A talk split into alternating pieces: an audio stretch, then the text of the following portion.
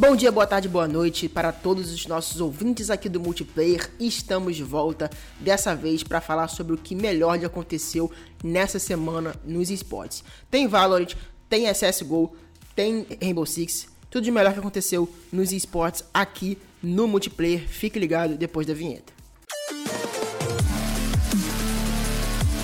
Vai ser o ataque que uma final.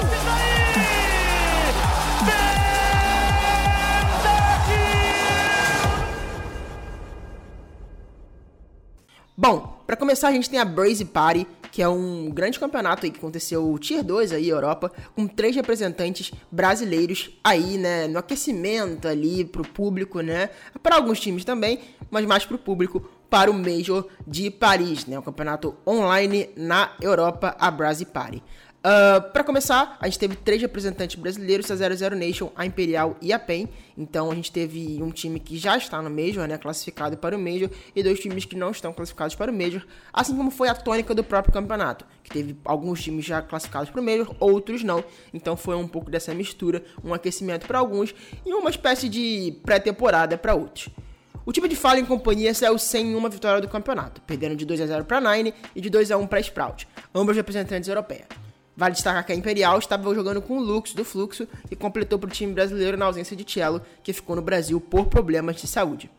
Já a Zero Nation conseguiu uma boa vitória sobre a Big na estreia, mas também foi eliminada após derrotas para a Into the Breach e a Pen Game melhor representante brasileira no torneio, a Pen Gaming conseguiu classificar para os playoffs com vitória sobre a 00 e a Big. Entretanto, o time ficou pelo caminho nas quartas de final contra a Cloud9, sexto melhor time do mundo. Então a gente viu que não foi um campeonato muito bom para os brasileiros, né? A gente teve a PEN aí se classificando para os playoffs, mas não foi aquele resultado que a gente sempre espera, né? A gente espera sempre o título brasileiro, até nesses eventos pequenos, né? Que é uma oportunidade melhor para a gente sair campeão, mas de fato não foi o que aconteceu.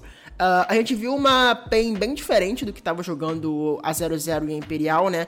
Eu acho que a Imperial não tinha muito compromisso de fato com esse, com esse evento por conta da ausência do Cello.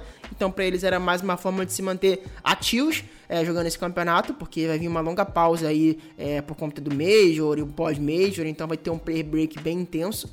Então, acho que esse torneio serviu para a Imperial mais se manter ativa do que outra coisa.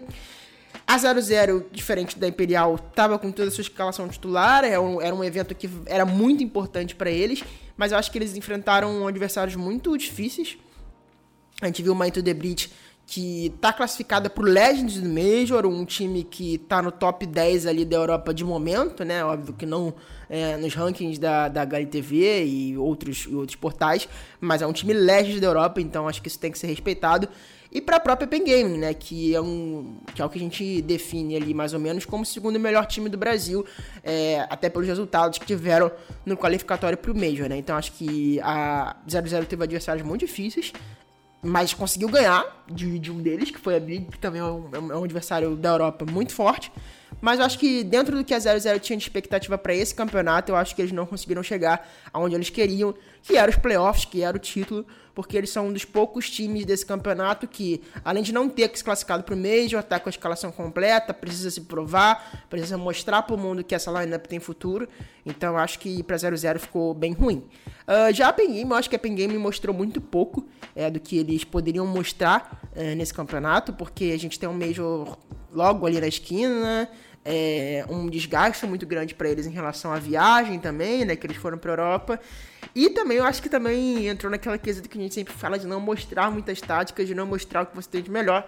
É, num evento que para eles não vale nada, sendo que eles têm o maior campeonato de CSGO, é, vendo aí o último Major de CSGO, um campeonato mega importante. Então acho que foi um aquecimento importante para eles, mas eu acho que eles não mostraram tudo que eles tinham para mostrar. Já no Rainbow Six, agora saindo um pouquinho ali do FPS do, do, do, da Valve e indo também para o nosso querido tático da Ubisoft. O Brasil está sendo muito bem representado com a nossa região em alta. Disputado agora em formato suíço, três das quatro equipes brasileiras já estão classificados para a fase de grupos do Six Major. Exatamente, Six Major aí rolando na Dinamarca. Campeonato aí em Copenhague muito importante para o nosso Brasil se provar e voltar a ganhar títulos, né? A gente que está há tanto tempo sem ganhar um título internacional, ganhamos três títulos internacionais seguidos, agora a gente está numa espécie de seca, mas acredito que esse campeonato é muito importante para quebrar com, esse, com essa sequência o nosso Brasil voltar a ser campeão. NIP, FaZe e W7M fizeram bonito e já estão classificadas com convite para o palco na própria Dinamarca na fase de playoffs da competição. Vale destacar que FaZe e W7M se classificaram como as únicas 3-0 de toda a fase, superando os times como G2, a atual campeã mundial, e outros favoritos ao longo do caminho. A Team Liquid ainda segue em busca da classificação, jogando a vida contra a Dark Zero em uma melhor de 3 após a derrota para a G2 do brasileiro alemão. É, a Liquid teve uma, uma, jornada muito difícil nesse campeonato, né? Enfrentou times muito, muito fortes. Eu acho que a gente teve um caminho pior nesse formato suíço, né? Teve uma vitória muito sólida sobre a Heaven de 7 a 0 que é um time fraco do Latam, mas depois perdeu aí para a W7M, atual vice-campeã mundial, depois jogou contra a própria atual campeã mundial, que é a G2. Então acho que o Liquid não teve um caminho fácil. É, não que os outros brasileiros também tenham tido, mas eu acho que a pedreira foi muito grande nesse primeiro momento para própria Liquid. Então acho que eles ainda vão se classificar, né? Acho que apesar do 1 2 a Liquid ainda classifica porque tem adversários muito fracos aí ao longo do caminho, não fracos, mas que a Liquid tem total capacidade de ganhar. A, a, a, acho que na própria Dark Zero a, a Liquid tem um caminho muito muito bem bem assimilado do que eles podem fazer e do que eles podem acontecer nesse campeonato, né? Vale também destacar que a Liquid é a única, a última representante brasileira ainda não classificada, né? A NIP garantiu a sua classificação com 3-1 e a W7M, como eu falei anteriormente, a FaZe fizeram 3-0 e foram os únicos, os únicos 3 zeros né, nesse formato suíço. Algo muito importante para nossa região e para mostrar o quanto a gente é superior a, nesse momento, né? Às outras regiões do mundo que não estão vivendo esse mesmo momento, né? Que não estão nessa mesma fase e que o título está mais do que nunca ali muito perto é, de ser conquistado se não tiver nenhuma G2 atrapalhando no meio do caminho, como foi no nosso queridíssimo Six Invitational desse ano, né? Importante lembrar também que o Six Invitation 2024 será realizado no Rio de Janeiro, na capital maravilhosa, né? Aqui no Brasil. Ainda não foi anunciado, né? De fato, que foi vai ser realizado no Rio, mas tudo tende a é, acreditar que será disputado de fato aqui no Rio de Janeiro, né? Muito importante essa, esse, essa aproximação do Rainbow Six com o Brasil, já que a nossa região é tão é, dominante. Eu tenho certeza que o público aqui vai fazer barulho e vai dar orgulho pro, pro, pro, nosso, pro nosso povo e nossos times também vão dar orgulho. E vai ser um campeonato muito importante de ser realizado aqui no Brasil em 2024 para que cada vez, nosso, cada vez mais o nosso país é, cresça e entenda como uma potência dentro dos esportes eletrônicos. No outro FPS, a Loud segue invicta após uma virada impressionante por 2 a 1 sobre a Cru de Com Agüero se isolando na liderança do VCT América e garantindo a classificação para os playoffs da competição. Realmente a Loud chegou muito perto ali do, do, conflitou muito ali com a derrota, mas conseguiu sair vitoriosa com uma vitória e uma virada, na verdade, né? Muito impressionante. A Loud jogou muito bem, tá jogando muito bem esse VCT América, não à toa, ainda está invicta e segue sem perder na competição. É, confronto com uma, um protagonismo muito grande do Aspas, né, que é um grande nome dessa equipe, e garantindo aí, cravando o nome do Brasil no VCT Américas, algo que a gente já, de certa forma, esperava, né? Por, por, por, conta do nosso desempenho no Champions e por conta do desempenho da própria Loud nos Champions. Então, eu acho que a Loud está fazendo o que se espera dela, se classificando de maneira antecipada aí para playoffs. E de certa forma podendo ter um descanso, né? Mas a gente sabe do jeito que aplaude eles, não vão querer perder essas últimas partidas no VCT. Vão continuar no foco, vão querer continuar, ficar invictas e garantir também esse título, né? Que acho que a Loud com certeza é um representante muito importante da nossa região e vem cravando isso ao longo do tempo. No confronto de Brasil versus Brasil, a Fúria se deu melhor e não teve dificuldades para vencer a MBR por 2 a 0. As Panteras estão na terceira colocação e uma vitória na próxima segunda-feira contra a Energy pode deixar a equipe cada vez mais próxima da fase eliminatória da competição. A Fúria está 4-2 no campeonato, né? A terceira colocada, como falei anteriormente. E tem um desempenho muito bom. Acho que eles estão sendo de fato a segunda força, como a gente já esperava. Ao contrário da MBR, que nesse momento vive uma fase ruim. tá com duas vitórias e quatro derrotas, empatada ali com a Evil Genius e com a própria Sentinels.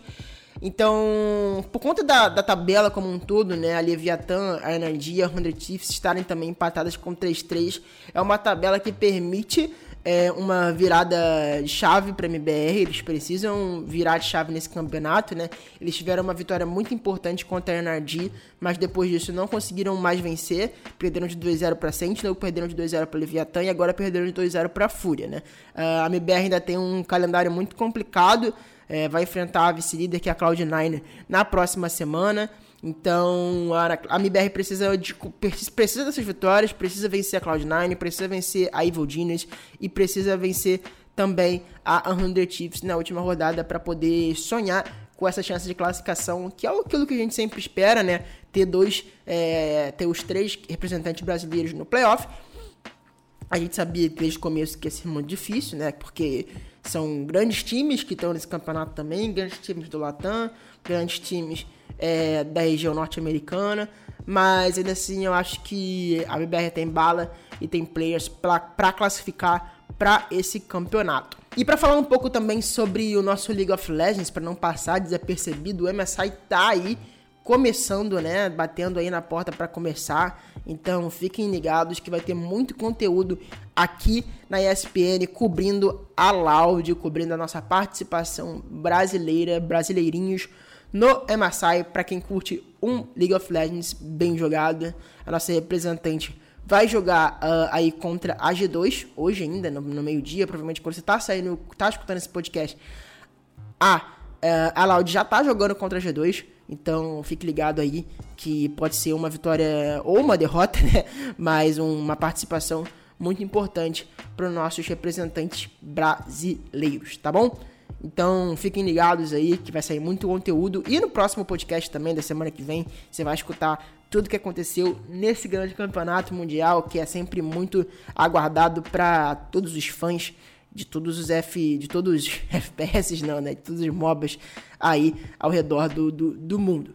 Então fiquem ligados que o conteúdo tá aí. Então, muito obrigado para quem escutou até aqui o Multiplayer. Esse foi um resumo das melhores ligas e do que melhor já aconteceu nos esportes nessa última semana.